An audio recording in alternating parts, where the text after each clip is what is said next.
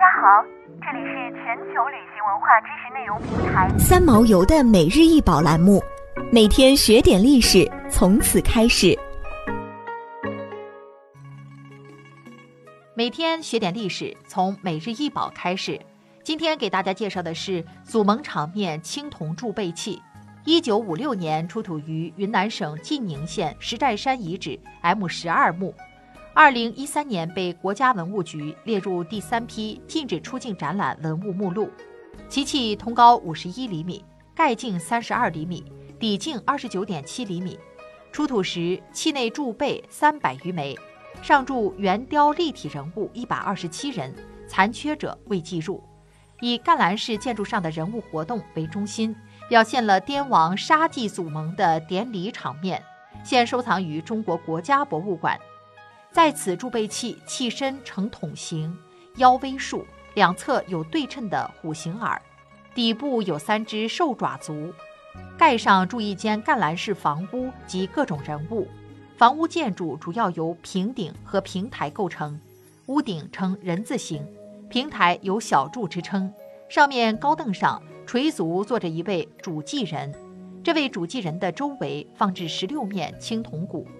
其左前方和右侧均为参与祭祀者，面前摆放着祭品。平台左右两侧为追牛行马、屠祭宰羊等场面。平台之后有击打青铜鼓和唇语等，还有带形的裸体男子和持器盛物的妇女等，场面丰富。西汉祖蒙场面铜铸贝器上祭祀仪式只占很小的一部分，更多的是奴隶们正在准备食物的场景。和各类人在广场上进行交易的场景，表明祭祀既是神圣的祈祷，也是各阶层生活的交汇。《华阳国志·南中志》中论当时的南中习俗说：“其俗征乌鬼，号祖蒙，投石结草，官常以祖蒙药之。”另外还有建宁郡魏县条下云：“有明月社，一进不奉官，则官与共蒙于此设也。”都说明祖蒙为古代西南民族中极为盛行的一种风俗，凡有重大事件都要用盟誓来约束，设立祭坛，供奉祭品，举行典礼。从此铸贝器的器盖上、平台后面杀人祭祝场面来推测，这是一次立柱祭社的仪式。铸贝器是滇青铜文化的独特代表，它在滇国的地位与中原的鼎有些类似。标志着拥有者高贵的身体与地位。铸贝器出现后，逐渐取代铜鼓，成为滇国重器。它器盖上规模宏大的立体雕塑装饰，代表着云南青铜器失蜡法铸造的最高成就。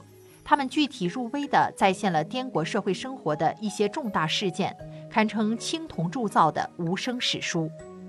祖蒙场面铜铸贝器是古滇青铜器中的独有器物，是滇王和贵族用来盛放海贝和珍宝的宝箱。西汉以来，铸贝器上出现了大量现实生活的场景，祭祀、战争、狩猎，这些不仅是古滇人生活的缩影，更是滇王和贵族们权力的表现。想要鉴赏国宝高清大图，欢迎下载三毛游 App，更多宝贝等着您。